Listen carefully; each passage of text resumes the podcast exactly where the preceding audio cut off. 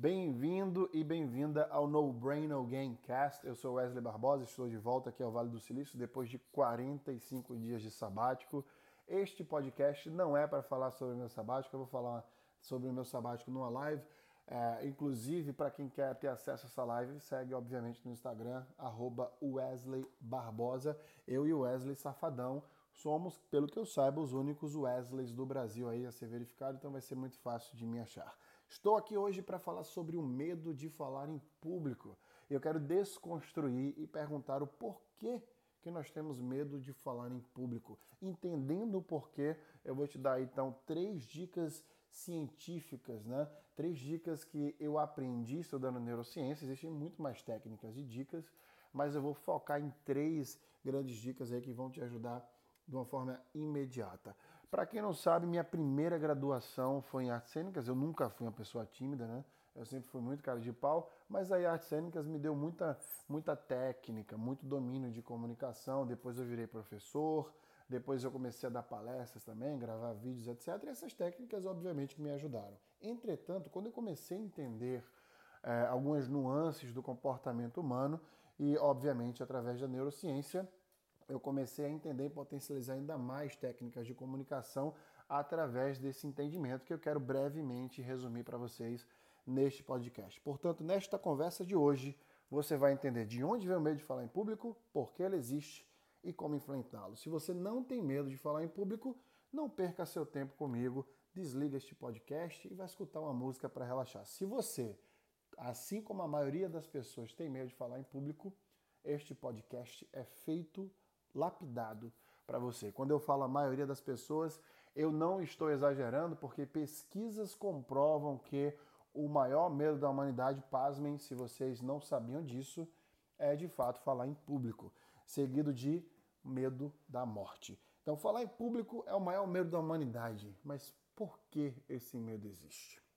Para isso, permita-me voltar no tempo lá para os nossos ancestrais, eu não, eu não estou me referindo aos nossos ancestrais de classe hominídea, eu estou me referindo aos nossos ancestrais de classe animal, os mamíferos. Os mamíferos que são provenientes da evolução dos répteis. E eu preciso falar isso porque a gente precisa avaliar o comportamento de um réptil. Eu vou te perguntar agora, você já viu cobra criando cobra? Não metaforicamente falando, porque eu sei que isso é possível, mas vamos na classe animal. Você já viu um réptil criando réptil? Vamos lembrar do Discovery Channel, onde os répteis eles colocam, por exemplo, seus ovos e saem abandonando seus ovos que precisam se desenvolver e ali sim ao nascer, quando o animal nasce, quando o réptil novo nasce, sozinho ele vai desbravar a natureza. Essa esse é o código genético dos répteis, né? Eles se comportam de forma solitária. Eles vão caçar de forma solitária. Eles não vivem em bandos. Agora eu te pergunto de novo: você já viu um elefante vivendo sozinho? O que acontece com um cachorro quando ele vive sozinho? Muito melhor, o que acontece com o ser humano quando ele vive e se sente sozinho? Nesses três casos, essas três perguntas, a resposta é a mesma. Todos eles morrem, de uma forma ou de outra. O mamífero, ele por código genético, não foi feito para viver sozinho. Mas o que é que isso tem a ver com comunicação? Fácil e simples. Nós temos medo, na verdade, não é de falar em público. Nós temos medo do julgamento social. Mamífero, por código genético, precisa viver em bando. Por isso, a gente se importa tanto com a roupa que a gente veste, com a impressão que os outros vão ter sobre a gente. E com esse medo, com essa importância que damos de ordem genética, que é descontrolada, a gente não consegue dominar o nosso código genético suficientemente para parar de ter medo de falar em público, a gente, portanto, desse medo de ser julgado, desse medo de saber o que as pessoas estão achando da gente, a gente evita a exposição. E quando a gente evita a exposição, a gente perde a oportunidade de fazer o outro nos conhecer melhor, de nos fazer é, entendido né, sobre várias circunstâncias e, obviamente, gerando um medo, um pavor aí dessa exposição é, levar a gente para uma escala muito maior de desconfiança sobre nós mesmos. Isso gera, portanto, é, uma insegurança muito grande sobre quem nós somos, o que podemos fazer e, de fato, como a gente pode se relacionar com as pessoas. Então, dito isso, está explicado aí é o nosso medo de falar em público, né? É o medo da nossa exposição. Agora eu vou te dar dicas, três dicas para você enfrentar esse medo de forma objetiva. Eu garanto para você que você vai conseguir um resultado melhor é, dentro dessas dicas que eu vou passar para você agora. Primeira dica, uma das dicas mais importantes que eu tenho para te dar é de fato ter uma memória, acesso à memória de raiva. Quando você acessa uma memória de raiva, na hora que você está se expondo em um público, de frente para um público, você começa a sentir esta raiva, né? É uma sensação de fato é, leviana, leve em relação à sensação de raiva que você teria em um momento específico que estivesse acontecendo na sua vida naquele momento, em real time. Mas essa sensação dessa memória vai fazer com que você tenha um foco diferente sobre o que você vai fazer. Vou te dar um exemplo. Quando alguém está ofendendo alguém, digamos que um adulto está ofendendo uma criança na sua frente, alguma coisa está acontecendo que fere os seus valores, você tem vergonha de combater aquela situação em público? Muito provavelmente a resposta é não, porque você está com raiva e a raiva faz com que você haja. A raiva é uma das sensações mais energéticas que nós temos neuronalmente falando, porque nossa sinapse nervosa está ali fervorosa, querendo fazer com que você tome alguma ação. Então, quando você tem essa mesma sensação né, projetada em uma memória, ali dentro, aliás, acessada de uma memória e projetada na sua sensação, em cima de um palco, você diminui o seu medo naquele mesmo momento, focando mais ali na segunda dica, que é o conteúdo. Então, primeira dica, acesse memórias de raivas. Mulheres, por exemplo, é, é, imagine como o mundo é machista, como os homens, por exemplo, diminuem muito vocês e essa raiva que vocês sentem por isso, imagina acessar essa memória em cima de um palco e dar uma lição para que todo mundo entenda quem você é e o que você é capaz. Isso é um exemplo perfeito de como você pode acessar a memória de raiva.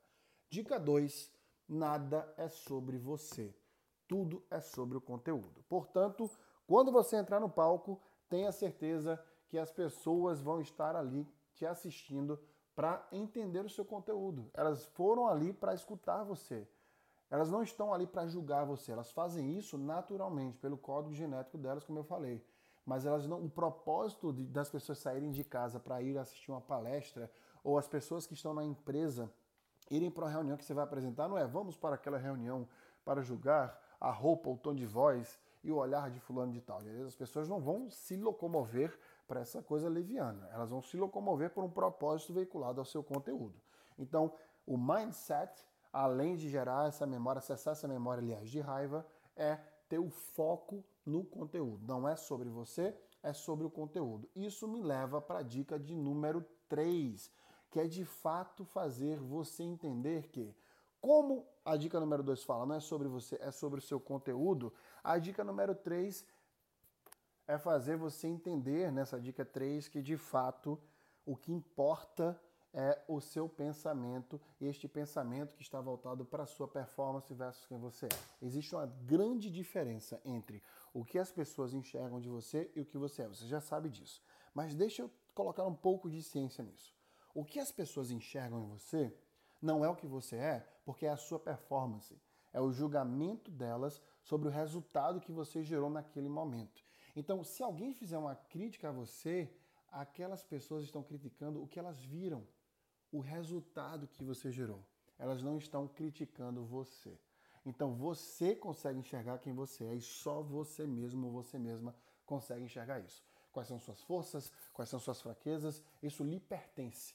Então, quando alguém te fizer uma crítica ou julgar você por alguma coisa, não é porque você é fraco ou porque você é forte. Se a crítica for construtiva, por exemplo, é, é, te elogiando em alguma coisa que você fez, é porque o seu resultado foi bom ou para aquela pessoa o seu resultado não foi tão bom. Então lembre-se desse mindset, isso vai fazer com que você não tome as coisas por um lado pessoal, e sim profissional, um mindset de crescimento. De novo, o que as pessoas falam de você é o que elas enxergam do resultado que você gerou, o impacto nelas. Isso não é o que você é. O que você é, só você sabe. E para finalizar, dentro dessas três dicas, eu quero te falar sobre uma coisa extremamente importante sobre o seu cérebro. Quando a gente aprende algo, a gente precisa ensinar algo para que a gente consiga de fato crescer essa aprendizagem dentro do cérebro.